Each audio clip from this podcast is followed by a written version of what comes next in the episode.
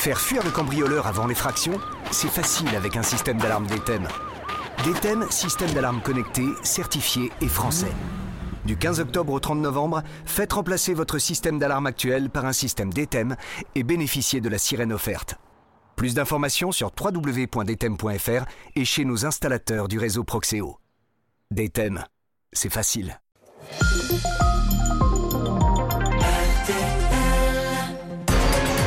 Jacques Pradel sur RTL, l'heure du crime. Et bonsoir à toutes et à tous. Et à la une de l'heure du crime ce soir, une affaire qui a mis en cause le mari de la victime, accusé de meurtre. C'est l'affaire Von Bulow. Tout commence à quelques jours de Noël, le 21 décembre 1980, par un drame à huis clos qui se déroule dans un univers à la Dallas. Martha Von Bulow, richissime héritière américaine que tout le monde appelle Sonny, est retrouvée inconsciente sur le sol de sa salle de bain dans sa luxueuse villa de Newport dans l'état de Rhode Island. Cela va devenir un des faits divers les plus célèbres des États-Unis. Martha Von Bulow, plongée dans un coma profond, va survivre sans jamais reprendre conscience pendant 28 ans avant de décéder à l'âge de 76 ans en décembre 2008. D'une certaine manière, elle a emporté une partie du mystère dans sa tombe. Son mari, d'origine danoise, Klaus von Bülow, a la réputation d'un séducteur, d'un noceur invétéré, passionné de casino où il joue des sommes astronomiques. Von Bülow est très vite accusé par les proches euh, et par la famille de Sonny de l'avoir assassiné en lui injectant de l'insuline. Le mobile, l'appât du gain, tout simplement, il devait effectivement bénéficier d'une part d'héritage colossal, 14 millions de dollars. Lors de son premier procès en 1982, il est d'ailleurs condamné pour homicide par empoisonnement à 30 ans de prison, mais il fait appel et il s'assure les services euh, d'un avocat américain, l'un des plus brillants et des plus chers aussi de l'époque. Il est finalement acquitté en 1985 au cours d'un second procès à grand spectacle suivi par toutes les télévisions américaines qui diffusent chaque audience en direct. Alors Klaus von Bülow a-t-il été victime d'une machination organisée par le fils de Martin, aidé de la gouvernante allemande qui détestait son patron? Martin a-t-elle été assassinée ou s'agit-il vraiment d'un accident? Nous allons tenter de répondre à ces questions dans quelques instants avec la politologue franco-américaine Nicole Bacharan et avec la romancière Irène Frein. L'heure du crime. Et rebonsoir à toutes et à tous. Une nouvelle édition de l'heure du crime ce soir. Émission préparée par Justine Vignot avec Amandine Lemaire.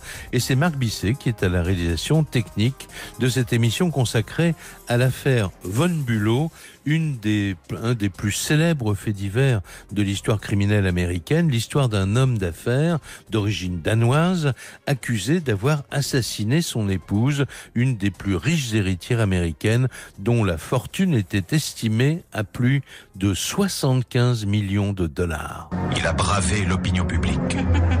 Quand j'ai épousé Sonny, elle était la plus belle divorcée du monde. Et la plus riche. Tu m'as épousé pour ma fortune et maintenant tu veux travailler. Tu es un monstre de perversion. La fortune de sa femme lui donnait tous les privilèges. Ma liaison avec cette personne m'empêche de respecter l'engagement que j'ai pris envers toi. C'est certainement plus agréable que de coucher avec des filles publiques. Sa propre famille l'a accusé d'avoir voulu tuer sa femme. Aujourd'hui, un avocat de renommée mondiale Il faut que vous le sachiez, j'ai le plus grand respect pour l'intelligence et l'intégrité des Juifs. Désolé, je ne suis pas à vendre. Seul l'aspect moral et constitutionnel me motive. Mais je suis absolument innocent. et un groupe d'étudiants en droit Il nous faut absolument réduire à néant toutes les accusations portées par le ministère public. seront les seuls à croire en lui. Von Bulow est un bouc émissaire. Mais enfin, maître, cet homme s'est conduit d'une façon inadmissible. De l'insuline Tous ceux qui l'entourent Madame n'est pas diabétique. Pensent que cet homme qui avait tant à gagner Il y a une chose qui joue en votre faveur. Tout le monde vous hait. Ça, ça ne me surprend pas. doit cacher quelque chose. En Europe, un gentleman a toujours la possibilité d'en terminer comme il le faut. Quel homme étrange vous êtes. Plus encore que vous ne croyez. Je n'ai rien à perdre. que la justice fasse son devoir. C'est ce que disent toujours les innocents. Je le sais. Le mystère Von Bulow. Un scandale retentissant qui vous passionnera comme il a passionné le monde entier. L'affaire Von Bulow, tous les ingrédients d'un film à, grand spectacle, mais il faut redire tout de suite au début de cette émission qu'il s'agit bien d'une réalité. Euh, ce que nous venons d'entendre, c'est euh, la bande-annonce du film de Barbet Schroeder avec euh, Glenn Close et Jeremy Iron, le mystère Von Bulow, Reversal of Fortune, le revers de fortune, sorti en France en 1991. Alors, je je voudrais préciser aussi que l'affaire Von Bulow reste officiellement un accident domestique dû à la mauvaise santé de la victime euh, qui était dépressive de longue date et aussi à des excès d'alcool. On va vous expliquer tout ça avec les invités de l'heure du crime. Nicole Bacharan. Bonsoir Nicole Bacharan. Bonsoir.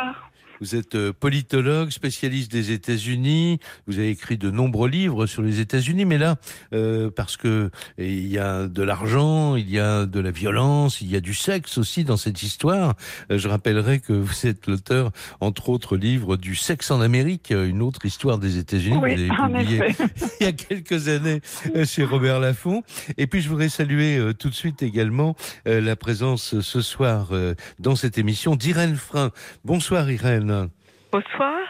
Alors, euh, la, la, romancière, votre dernier, votre actualité, votre dernier livre qui est paru en 2019 aux, euh, 2019 aux éditions Paulsen, Je te suivrai en Sibérie. On en dira un petit mot euh, tout à l'heure ensemble. Mais ce qui nous intéresse ce soir en priorité, c'est votre regard à la fois d'écrivain et, et, de journaliste passionné de faits divers et d'affaires criminelles. Cette affaire-là, quand on vous demande quels sont les grands faits divers qui vous ont marqué euh, ces dernières années, vous citez euh, l'affaire Von Bulow.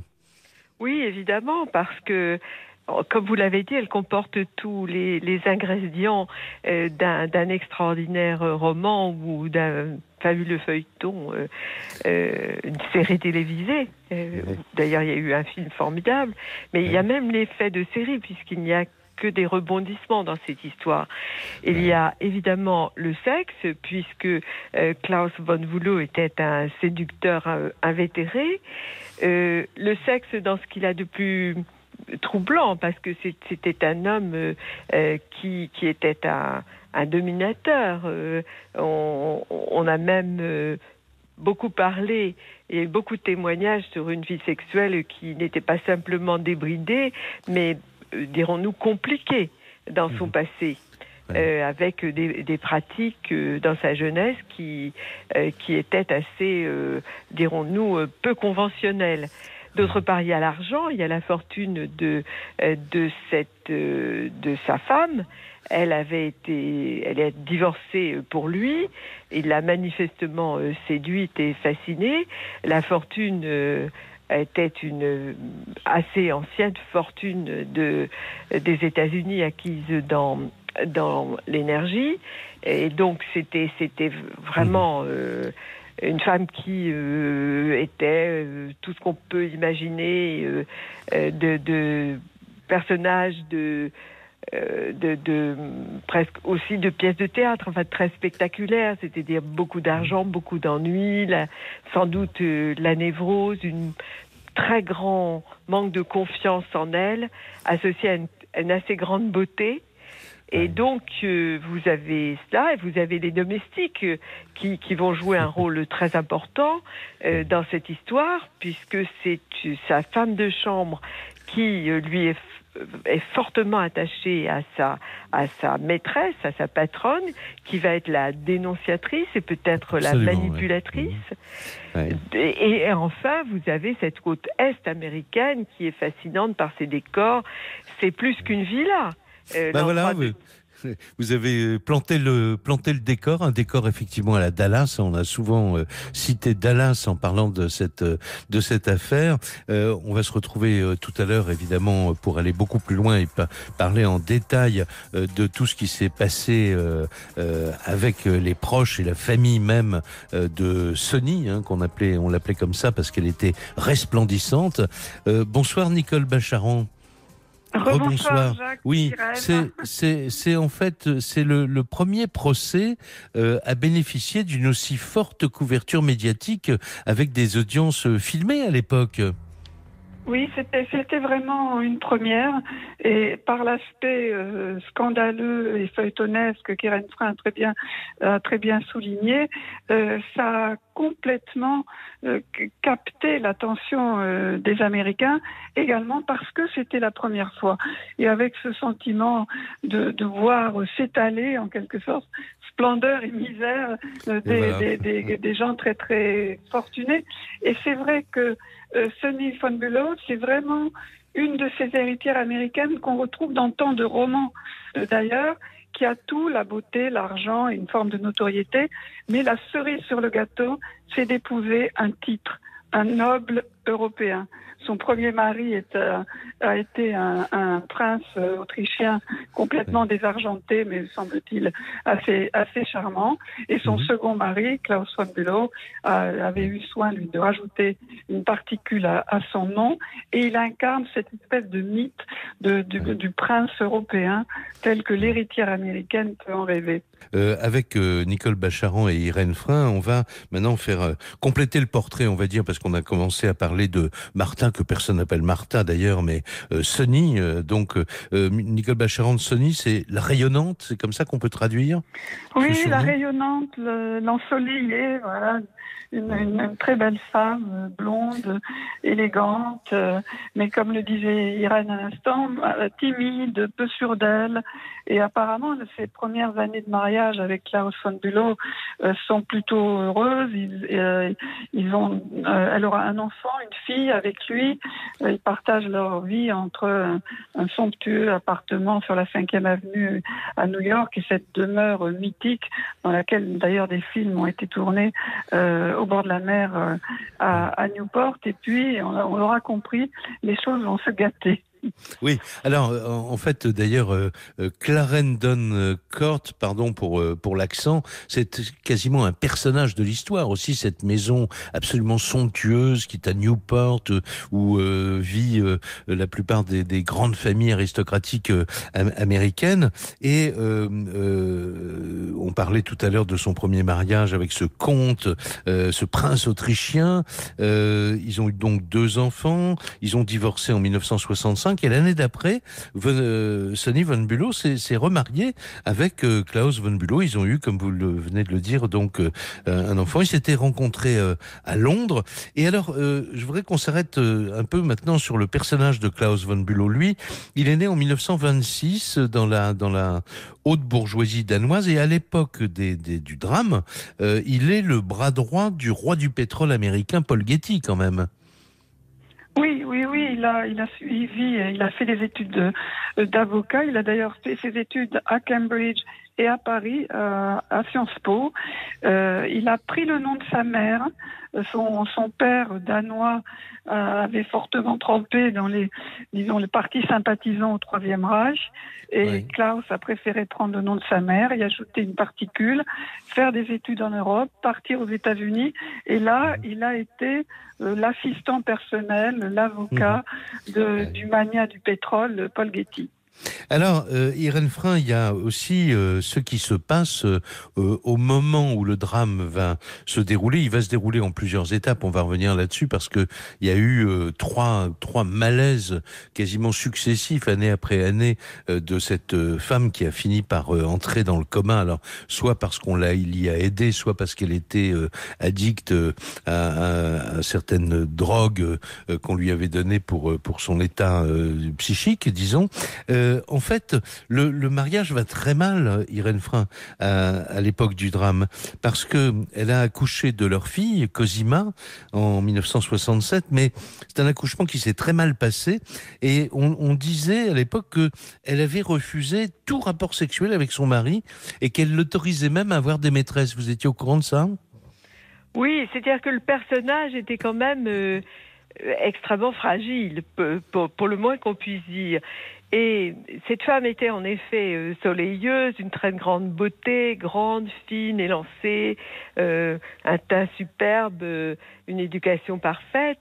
Mais euh, son premier amour euh, avait refusé de, l'épouser parce qu'il avait dit trop d'argent et trop de masochisme. Ah, ah. Elle avait, elle était quand même très jeune à l'époque. C'est-à-dire que un, homme qui refuse d'épouser une femme parce qu'il sent que malgré l'argent, il risque d'être transformé en, en potiche. Et peut-être à cause de l'argent. Et c'est ça et que surtout il y a derrière ça une instabilité, une difficulté psychique euh, que, que, cet homme avait qualifié de masochisme, ça veut mhm. dire qu'elle était quand même euh, très inquiétante. Oui, oui, elle, était très, très possessive. Et alors, on dit qu'elle avait proposé même un marché imposé, peut-être plus que proposé, un marché à Klaus von Bülow. Il démissionnait de son poste euh, auprès de Paul Getty et en contrepartie, il recevrait donc cet héritage dont on a dit que c'était le mobile du, du crime, s'il y a eu crime, 14 millions de dollars, plus la propriété de Clarendon Court, etc., plus des œuvres d'art. Et et, Von Bülow va accepter, mais il va regretter assez vite d'avoir accepté parce qu'il s'aperçoit qu'il est devenu secrétaire particulier de sa femme euh, et cette femme sombre, il faut bien le dire, dans la dépression et dans l'alcoolisme quand même. Alors, elle tenait très mal l'alcool depuis qu'elle était jeune. Elle, elle, au bout de deux verres, elle est, de whisky, elle titubait. Curieusement, elle avait besoin d'alcool aussi. Euh, c'est une relation quand même extrêmement étrange entre les deux personnages.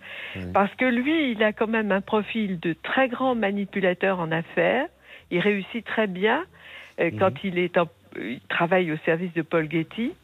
Mais euh, il est aussi manipulateur avec les femmes. C'est un très très grand stratège. Donc finalement, c'est peut-être un couple parfait dans la mesure où c'est un sadique et qui remporte qui rencontre une masochiste. Simplement, il faut savoir que ce que disent les psychiatres et les psychanalystes, c'est que dans ces couples-là, c'est toujours le masochiste qui gagne, curieusement. Eh Parce que le masochiste est tout à fait capable d'emprisonner euh, l'autre euh, dans des rêves qui incroyable. C'est-à-dire le, le, sadique a besoin de la douleur. Et, alors vous... qui lui apporte la douleur sur un plateau. Vous disiez à, l'instant qu'il était euh, certainement un, grand manipulateur d'hommes et, de femmes, mais il va faire la conquête en fait d'une d'une belle actrice. On va pas euh, développer euh, l'histoire de Alexandra Hiles, mais qui est une une vedette de soap opéra à la télé, etc. Et on se demande si ce n'est pas la femme qui l'a manipulé pour euh, obtenir le divorce et c'est ce que l'accusation soutiendra. Il a tué sa femme Martin euh, pour pouvoir euh, se, être libre finalement et épouser la belle actrice. Il y a une chose, Nicole Bacharan, que j'ai noté, j'ai relu à peu près tout ce qui était paru, les articles de presse, etc. Il y a eu trois malaises en fait. Le, le troisième étant le malaise fatal. Le premier malaise, c'est alors curieusement, ces malaises interviennent toujours en fin d'année entre le, le au mois de décembre, en fait. Le 27 décembre 1979, euh, Martha euh, est prise d'un malaise, il faut appeler les, secours. C'est en quelque sorte peut-être des, signaux avant-coureurs de ce qui va se passer euh, l'année suivante. Deuxième malaise à New York, le 1er décembre 1980. Et le troisième, eh bien, c'est le malaise que j'appellerais fatal, qui remonte au 21 décembre 1980. le premier, c'était à New York, enfin, le dernier, c'était à New York, et le, le dernier, euh, c'était dans cette maison de Clarendon euh, House ou Clarendon Court, je ne sais plus comment il faut, il faut dire.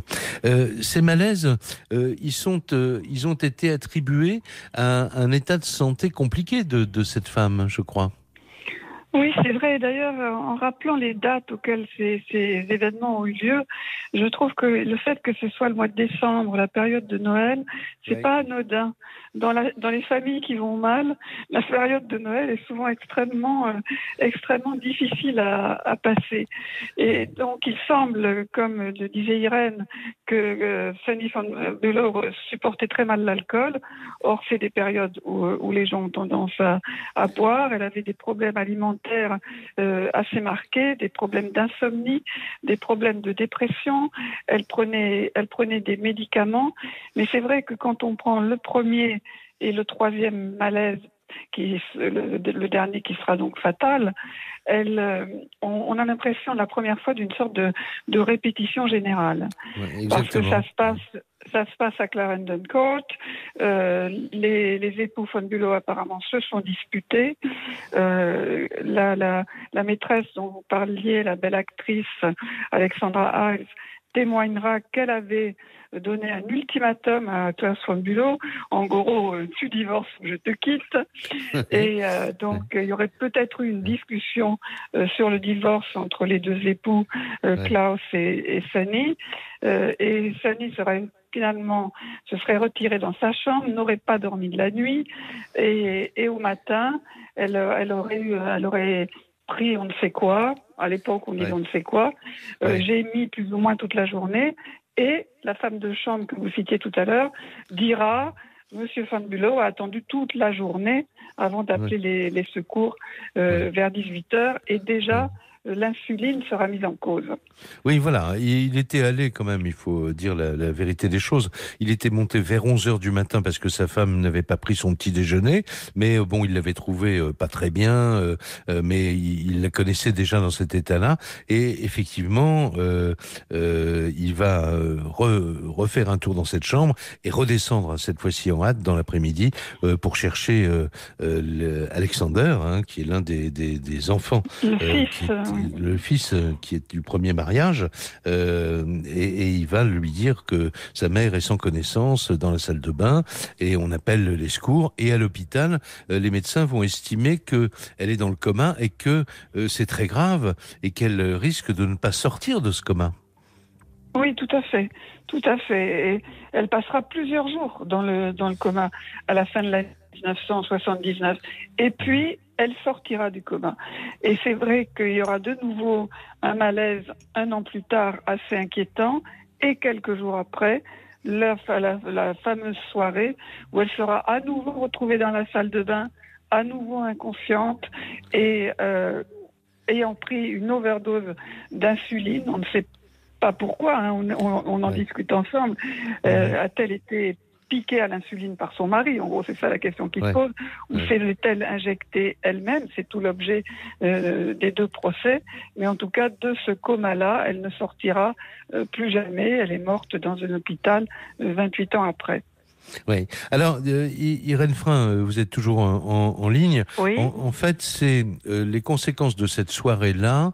Euh, au début, on pense vraiment à l'accident, on va dire, mais assez rapidement, il y a une sorte de coalition qui se fait entre Alexander, la, la, femme de chambre, d'autres membres du personnel de maison qui vont dire mais tout ça c'est pas naturel. On va trouver, je crois, une, une sorte de, de, de trousse. De oui, alors parlez-moi de ça. Alors cette trousse, euh, ça va être euh, l'objet central de toutes les, spéculations, puisqu'elle est, on y retrouvera euh, diverses substances, du Valium, d'autres barbituriques, et cette trousse, elle va être retrouvée par par un policier dans le vestiaire le dressing room, si vous voulez, de Klaus von Bülow.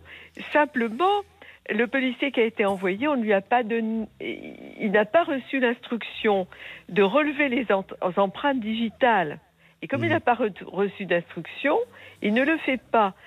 Alors que la logique serait d'immédiatement relever les empreintes digitales. Donc, en fait, cette, cette trousse va être au centre du procès parce que euh, le, le, problème, euh, c'est que on ne peut pas prouver euh, qu'une personne extérieure, qui, n'aurait pas été oui. Klaus von mhm. Bülow, aurait pu la manipuler.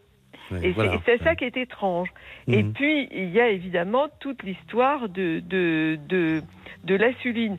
Et ce qui est fascinant, c'est le, le, personnage de la femme de chambre, parce que c'est une femme de chambre qui est Klaus von Bülow, parce que dans le fond, euh, elle considère qu'il lui a volé euh, sa, sa, sa, patronne, pour qui euh, elle a une adoration euh, sans borne, et elle va être constamment euh, à charge contre, contre Von Bülow, si vous, si vous voulez. C'est un trio infernal de femmes. Il y a la maîtresse Alexandra Heil, mhm. qui, qui, est étrange elle-même quand même. On se demande ce qu'elle cherche avec Klaus von Bülow parce que on se demande si elle n'est pas, elle, va essayer elle de ensuite de, de d'éviter d'être considérée comme complice dans, dans, mhm. dans, ce qui lui aurait finalement rapporté le mariage et aussi l'argent. Il y a la femme de chambre et il y a euh, la fameuse Sonny euh, qui, qui, elle, euh, est la victime. Mais... Et puis cet homme au milieu de ces trois femmes, moi c'est ça qui me fascine. Jacques Pradel sur RTL. Klaus von Bülow, victime d'une coalition familiale, euh, ou euh, ou euh, Sonny von Bülow, euh, victime d'un mari qui voulait se débarrasser d'elle pour épouser sa maîtresse, la belle Alexandra Hiles, comme on l'a dit tout à l'heure, avec en, en prime l'héritage de 14 millions de dollars, parce que si la mort de Sonny von Bülow était considérée comme naturelle, il héritait effectivement d'une part importante de cette fortune évaluée à 60 15 millions de dollars, mais 15 euh, millions de dollars, 14 millions de dollars, c'est une somme très très importante. Et en fait, euh, euh, Nicole Bacharan, au cours du premier procès en 1982, la justice adhère à la thèse de, de l'accusation. L'affaire est faite finalement, on a compris ce qui s'était passé. Mais euh, oui, et vous avez assisté à ce procès aussi euh... J'en ai suivi une bonne, j'en ai suivi une bonne partie.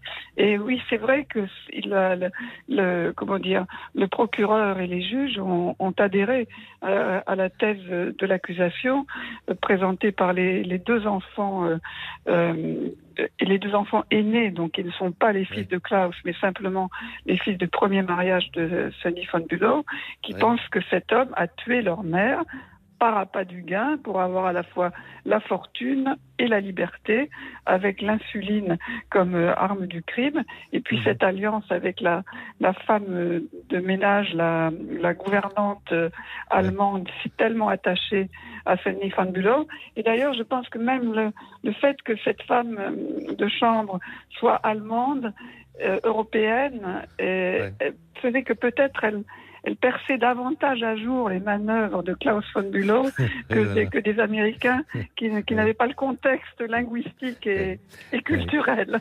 Alors cela dit, Klaus von Bülow, euh, comme je le disais tout à l'heure, ne baisse pas les bras. Il obtient d'abord sa libération euh, moyennant le versement d'une caution de 1 million de dollars, je crois. Et puis surtout, euh, surtout, il va s'attacher les services d'un homme qui est un, un, un ténor du, du barreau américain, un professeur de droit de Harvard euh, qui s'appelle euh, Alan euh, Dershowitz et c'est un avocat à la fois très talentueux et très malin aussi parce que dans le deuxième procès, moi c'est comme ça que ça ressort des articles que j'ai lus, mais vous allez me dire ce qu'il faut en penser. Le second procès en 1985, la victime devient l'accusé finalement grâce à l'intelligence de, de, ce, de cet avocat. Oui, tout à fait. C'est vrai que le, premier procès est celui euh, d'un mari euh, infidèle, avide et qui ne recule pas devant le crime. Et le deuxième procès est au fond celui d'une mauvaise épouse euh, qui, qui, était pénible à supporter, qui avait, qui avait, des, qui avait des tas de problèmes. Et cette, oui. ce personnage de l'avocat Alan Dershowitz, il est vraiment central. Il est jeune à cette époque-là, il est déjà très brillant, il est extrêmement ambitieux. Ce sera notamment l'avocat d'O.J. Simpson. Euh, oui. dans euh, plus de dix ans après, mais qui obtiendra l'acquittement de Jay Simpson, alors que là, tout le monde sait qu'il avait tué sa femme et, et, et l'ami de sa femme. Et Dershowitz, il, il existe encore aujourd'hui et c'est devenu une, une figure de l'extrême droite américaine. Donc il a un parcours très particulier. Mais c'est vrai que dans l'affaire Von Bülow, il s'est appuyé aussi sur le travail de toute une classe d'étudiants qu'il a chargé de l'aider à démolir point par point euh, l'accusation. C'est ce que c'est ce que raconte d'ailleurs le film de Barbara Schroeder, hein, euh, euh, dont, dont on faisait, euh, auquel on faisait allusion au début de l'émission, le, le, fameux film Le mystère von Bülow, quoi. Et, alors, il y a, y a, quand même une chose, c'est que euh, Dershowitz va avoir l'intelligence, il va, il, faut qu'il dise et qu'il fasse comprendre à la cour que Martha von Bülow est à la dérive, que elle, elle est certainement morte d'une overdose, et il fait témoigner l'écrivain Truman Capote. C'est extraordinaire, ce oui. témoignage d'un écrivain. Oui, Irène. C'est d'autant plus fascinant que Truman Capote s'était lui-même intéressé à un fait divers, un condamné oui, à mort dont il a de, fait le, oui. le, héros de 200 froid. Ouais. Donc c'est la deuxième fois que le fait divers euh, fait irruption dans la vie de Truman Capote. Truman ouais. Capote, pendant le premier procès, euh, se confie à une proche en disant qu'il il aurait dû, euh, il aurait dû euh, apporter son témoignage spontanément pour sauver euh, Klaus von Bülow, dont il est un des fervents supporters, parce que là, oui. évidemment, les Américains se sont à cette époque-là séparés en pro von Bülow et anti von Bülow. Lui, il fait partie des pros, comme une partie des beaucoup de mondains new-yorkais, et à, quand il est condamné, il, il, il, finalement, euh, Truman Capote va, va décider de, euh, de, de, va être contacté par l'avocat de Von Bouleux, va décider, oui, de, de témoigner. Et oui, son voilà. témoignage va être décisif parce qu'il il porte sur la manie euh, qu'avait Martha, Sony, oui. si vous préférez, mmh. de se faire des injections. Voilà, exactement. Donc l'hypothèse de l'overdose reprend du, poil de la bête, si j'ose dire. Alors Nicole Bacharon, j'aimerais que vous nous expliquiez, puisque trois ans après euh, cette condamnation à 30 ans de prison, euh, en 1985, Klaus von Bülow va être acquitté euh, par euh, par le tribunal euh, qui le juge et en fait on peut dire que le témoignage de sa maîtresse Alexandra Heinz qui si vous me passez l'expression l'avait vraiment enfoncé lors du premier procès va renforcer involontairement la défense.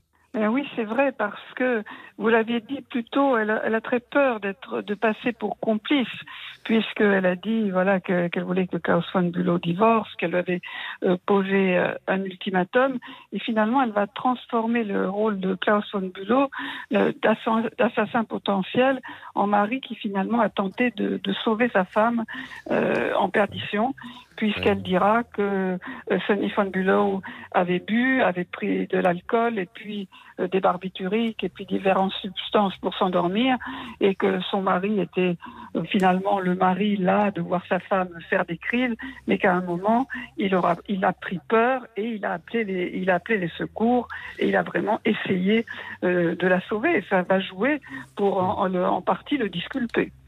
Voilà, exactement. Et donc, en fait, euh, ben, il s'était pas trompé en, confiant ses intérêts à ce, à cet avocat extrêmement brillant avec cette équipe d'étudiants euh, également. Euh, alors, cela dit, il va être acquitté, donc ça, c'est, pour lui évidemment, c'est formidable. Mais euh, entre temps, on peut dire que depuis ce procès, Sonny von Bülow, elle est décédée après 28 ans de coma le 6 décembre 2008. Klaus von Bülow, lui, il est mort à Londres euh, le 25 mai 2019 à l'âge de, de 92 ans. Euh, donc en fait, on ne saura jamais le fin mot de l'histoire. Non, on ne saura, on ne saura jamais tout à fait. On peut rajouter à cela que les enfants de Sunny ont attaqué Klaus von Bülow au civil, ce qui est possible aux États-Unis après le pénal, il peut y avoir le civil et que finalement il n'y a pas eu de procès, mais il y a eu une transaction financière dans cette famille complètement déchirée. Donc ouais. Klaus von Bülow a accepté de divorcer, a renoncé à l'héritage et a obtenu que sa fille sa fille qu'il a eue avec Sunny, elle conserve sa part d'héritage. On a assisté à des scènes d'ailleurs de, de, déchirement entre les deux enfants d'un côté, le troisième enfant de l'autre. De l'autre, voilà. Euh, mais comme on dit, vaut mieux un bon accord qu'un mauvais procès, quoi, finalement. Exactement. Euh, alors, Irène Frein, je voudrais euh, vous laisser maintenant euh, le, le, temps qui nous reste. Il nous reste, je sais pas, 3-4 minutes d'émission. J'aimerais avoir votre intime conviction sur cette, sur cette affaire. Moi, j'ai eu l'impression que c'était une femme euh, qui était euh, extraordinairement névrosée, et que pour euh, tomber dans les pattes de Klaus Boulot, qui était quand même assez pervers et très manipulateur, il fallait avoir une séduction euh, pour, pour, pour, ce jeu-là. Et comme je vous l'ai dit au début, c'est toujours le masochiste qui gagne, très paradoxalement. Je crois que euh, elle a, elle a senti qu'il était, qu'il allait, qu'il allait demander le divorce et que finalement ça lui était égal euh, de, de, de, renoncer à cette fortune pourvu qu'il puisse mener la vie qu'il voulait. Il voulait retravailler, ne plus être un objet. Et il était sincèrement amoureux, je pense, de Alexandra Heil. Elle l'a senti et à ce moment-là, elle a euh, organisé euh, une sorte de, de, mise en scène euh, pour son suicide. elle, je crois qu'elle s'est injectée elle-même l'insuline et qu'elle a, elle a laissé elle a fait, elle a fait tout pour qu'il soit accusé. Parce que lui était tellement malin je crois qu'il n'aurait jamais laissé toutes ces traces qui, euh, qui ont été retenues contre lui euh, lors du premier procès. Mon sentiment, c'est ça, c'est que c'était, ça j'étais toutes sortes de choses. Je crois que Truman Capote avait raison. Euh, les écrivains souvent voient, voient très clair. Vous savez, ce sont de très fins psychologues, c'est leur métier. Oui, mais c'est pour ça qu'on vous a demandé de. de je savais, je savais que vous aviez une passion pour les faits divers d'un côté, mais que cette affaire-là en particulier, vous avez euh, euh, vraiment, euh, comment dire, vous avez conduit à, tout, à tout savoir de cette histoire, quoi. En fait. Ah oui, je suis, je suis passionnée parce que je pense que la psychologie explique est, est absolument un mode de décodage du monde extraordinaire et que dans les crimes, la, la, psychologie est capitale. Tous les enquêteurs le savent. Alors c'est pour ça que je suis intéressée par les faits divers. Maintenant, quand on y est mêlé soi-même, je pense que c'est beaucoup plus difficile à vivre. Un, dernier mot, un, mot rapide sur votre actualité, sur ce livre euh, que vous avez publié en 2019. Je te suivrai en Sibérie chez Paulsen. Euh, est-ce que c'est aussi euh, une trame qui démarre sur un fait divers ou est-ce que ça on est dans un autre univers?